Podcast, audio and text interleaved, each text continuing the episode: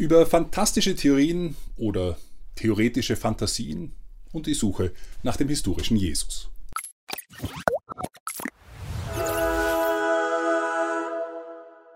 In der letzten Folge habe ich gesagt, dass uns die empirischen Wissenschaften in Geschichtsfragen nicht weiterhelfen. Gelbe Hüte von Kaiserinnen, so materiell und physisch greifbar diese Hüte auch sind, stehen nicht als Ergebnis am Ende einer physikalischen Formel.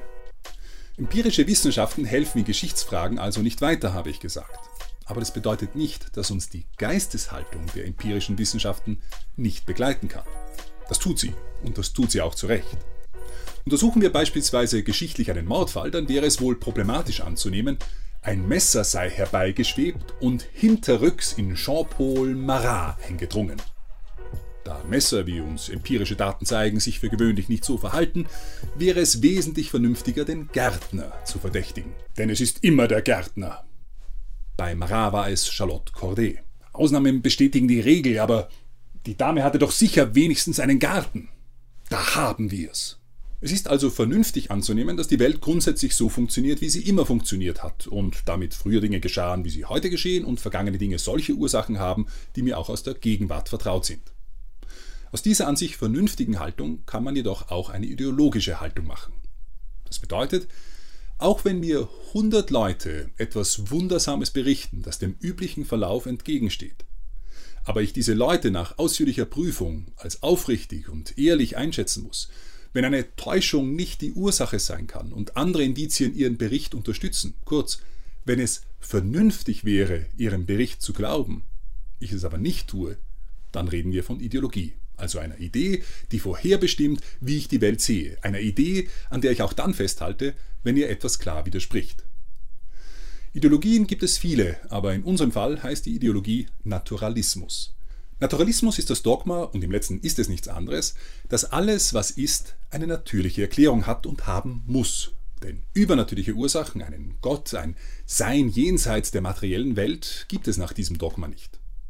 Und gibt es Gott nicht, kann er auch nicht die Erklärung eines Geschehens sein. Die Katze beißt sich hier immer in den Schwanz. Oder der Hund. Wenn ich nur Methoden zulasse, die nur bestimmte Resultate liefern können, dann kann ich nur solche Resultate erhalten. Alles, was ich mit einem Maßband messen kann, hat eine physische Ausdehnung. Und alles, was eine physische Ausdehnung hat, kann ich in der Regel mit einem Maßband messen. Aber es ist etwas ganz anderes deshalb zu behaupten, dass es nichts anderes als messbare Dinge gibt. Ich kann von den Grenzen meiner Methode nicht auf die Grenzen der Wirklichkeit schließen. Und genau das tut der Naturalismus. Und wo er zur Ideologie geworden ist, kann man auch nichts vorbringen, was ihn in Zweifel zieht. Denn egal, ob man eine gute naturalistische Erklärung findet oder nicht, es muss eine geben, ist der Ideologe überzeugt. Der Naturalismus begann seinen Triumphzug in der Aufklärung. Hatte man bis weit hinein in die Neuzeit den Evangelien samt ihren Wunderberichten zugestanden, dass sie getreu das Bild und Selbstverständnis Jesu vermitteln, begann diese Vorstellung nun zu bröckeln. Wenn auch sehr unterschiedlich. Während die französische Aufklärung relativ rasch in skeptischen und materialistischen Atheismus umschlug, galt Gleiches nicht für England.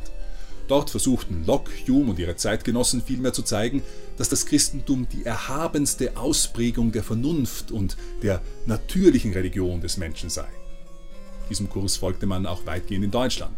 Für Lessing war Jesus ein zuverlässiger Lehrer großer Lehren. Für Kant hatte Christus das Ideal des gottgefälligen Menschen verkörpert. Hegel und Schleiermacher gingen andere Wege, aber ganz generell kann man für die Aufklärung sagen, der Fokus lag auf dem Menschen, der Größe seiner Vernunft und der Größe seiner moralischen Leistung. Religion wurde zwar nicht überall abgelehnt, aber fundamental umgeformt. In der Aufklärung wird die Religion naturalistisch, das heißt, alle ihre Phänomene werden dem Verstand unterworfen. Es gibt keine Wunder und keine Offenbarung. Geschichtlichkeit spielt keine Rolle mehr. Es geht um allgemeingültige, zeitlose Lehren und eine Lebenspraxis, nicht im Dienst einer Gottheit, sondern im Dienst des Staates. Nicht Gotteskind, sondern Bürger soll der Mensch sein. Alles wird aufs Diesseits bezogen. So überrascht es kaum, was sich zum Beispiel der Aufklärerkaiser Josef II., der Sohn der Kaiserin Maria Theresia Walburga Amalia Christina, mit oder ohne gelben Hut, von den Priestern wünschte. Josef II. wollte, dass der Klerus über Aussaat- und Erntetechniken predige, nicht über das Himmelreich. Was wird in dieser Perspektive aus Jesus? Kant sagt, die Bedeutung Jesu für die Menschheit war pädagogisch.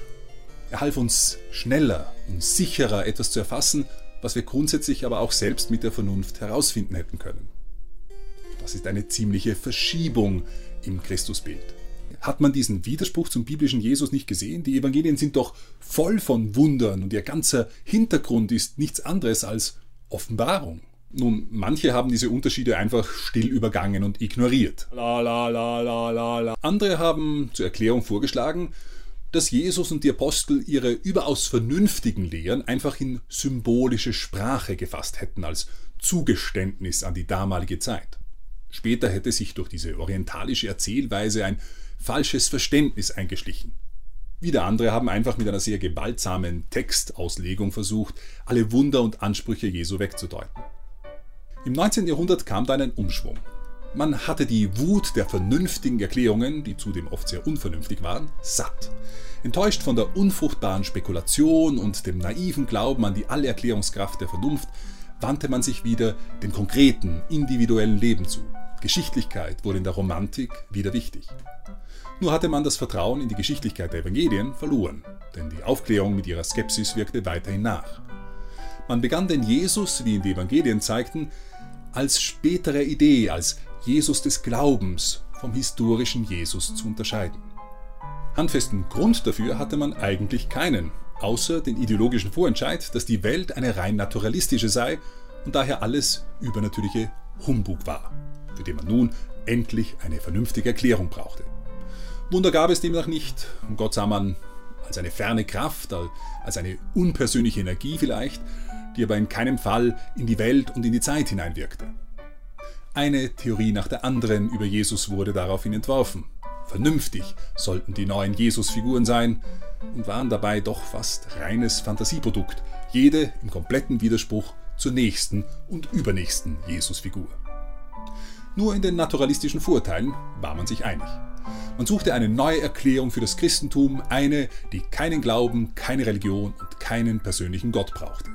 Unter den ersten, der dies unternahm, war Hermann Samuel Ramarus. Er stellte noch in der Zeit der Aufklärung die Betrugstheorie auf. Jesus sei ein jüdischer Wanderprediger gewesen, der tragisch umgekommen war. Seine Jünger enttäuscht, wollten nicht in ihren erlernten Beruf zurück. Hashtag Fischen ist langweilig. Und sie dachten sich deshalb ein religiöses Messiasbild aus. David Friedrich Strauss veröffentlichte 1835 seine Mythentheorie. Demnach habe die frühe christliche Gemeinde einfach die antike Märchenwelt mit ihrer Gründungsfigur kombiniert und die Sage von Jesus geschaffen. Eigentlich hätten sie dabei ursprünglich nur die Absicht einer moralischen Dichtung gehabt. Was konnten sie dafür, dass später die Leute begannen, das Ganze ernst zu nehmen?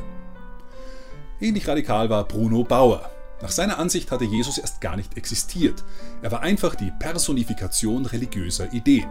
Griechisch-römischer Pessimismus traf auf jüdische Messiashoffnung und kabum hatte man die Figur von Jesus Christus erfunden. Ferdinand Christian Bauer, ein anderer Bauer ohne E, begründete die Tübinger Schule und wollte wiederum in der Bibel gleich zwei Christentümer erkennen. Ein jüdisch-petrinisches und ein hellenistisch-paulinisches.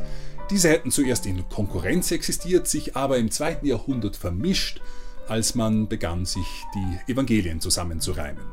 Wegen dieser Vermischung und der späten Entstehung hätten die Evangelien auch historisch kaum mehr einen Wert.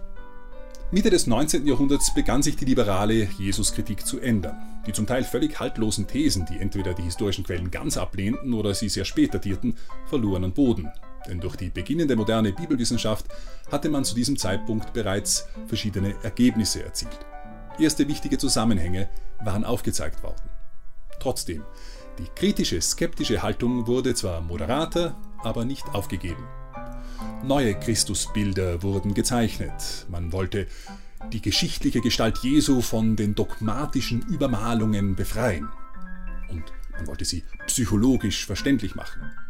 Jesus wurde einmal zum religiösen Genie und Erneuerer erklärt, mal zur Inkarnation perfekter Humanität.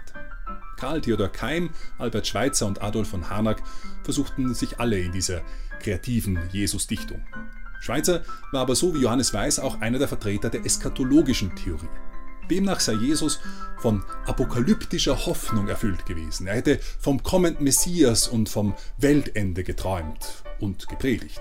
Da aber beides ausblieb, hätte er gemeint, das Weltende mit seinem eigenen Tod am Kreuz herbeiführen oder wenigstens vorbereiten zu müssen. Das wäre natürlich ein grandioser Irrtum von Jesus gewesen und die Urgemeinde hätte später den Glauben entsprechend umgestalten, korrigieren und quasi neu erfinden müssen.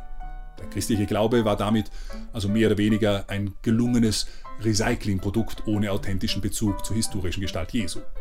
In eine andere, schon bekannte Kerbe schlugen dann die Einflusstheorien der sogenannten religionsgeschichtlichen Schule, die Ende des 19. Jahrhunderts aufkam.